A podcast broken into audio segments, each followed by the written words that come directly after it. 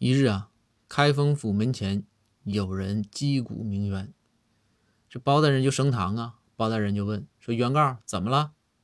原告就说：“大人，被告把我给打了。”包大人说：“那你讲讲事情的经过吧。”这原告就说：“说大人，我今天逛街，走吧，走走走，我就走到这个被告的小摊上。这被告啊卖兵器，我就问他，我说你这兵器咋样啊？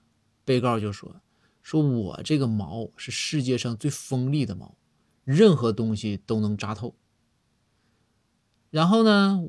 紧接着他又说：“他说我这个盾呐，是世界上最坚固的盾，它就什么东西也扎不透。”我当时就好奇，我说：“那这样，那我问你一下，如果用你的矛扎你的盾，会怎么样呢？”这个时候，包大人就说：“对呀，那会怎么样呢？”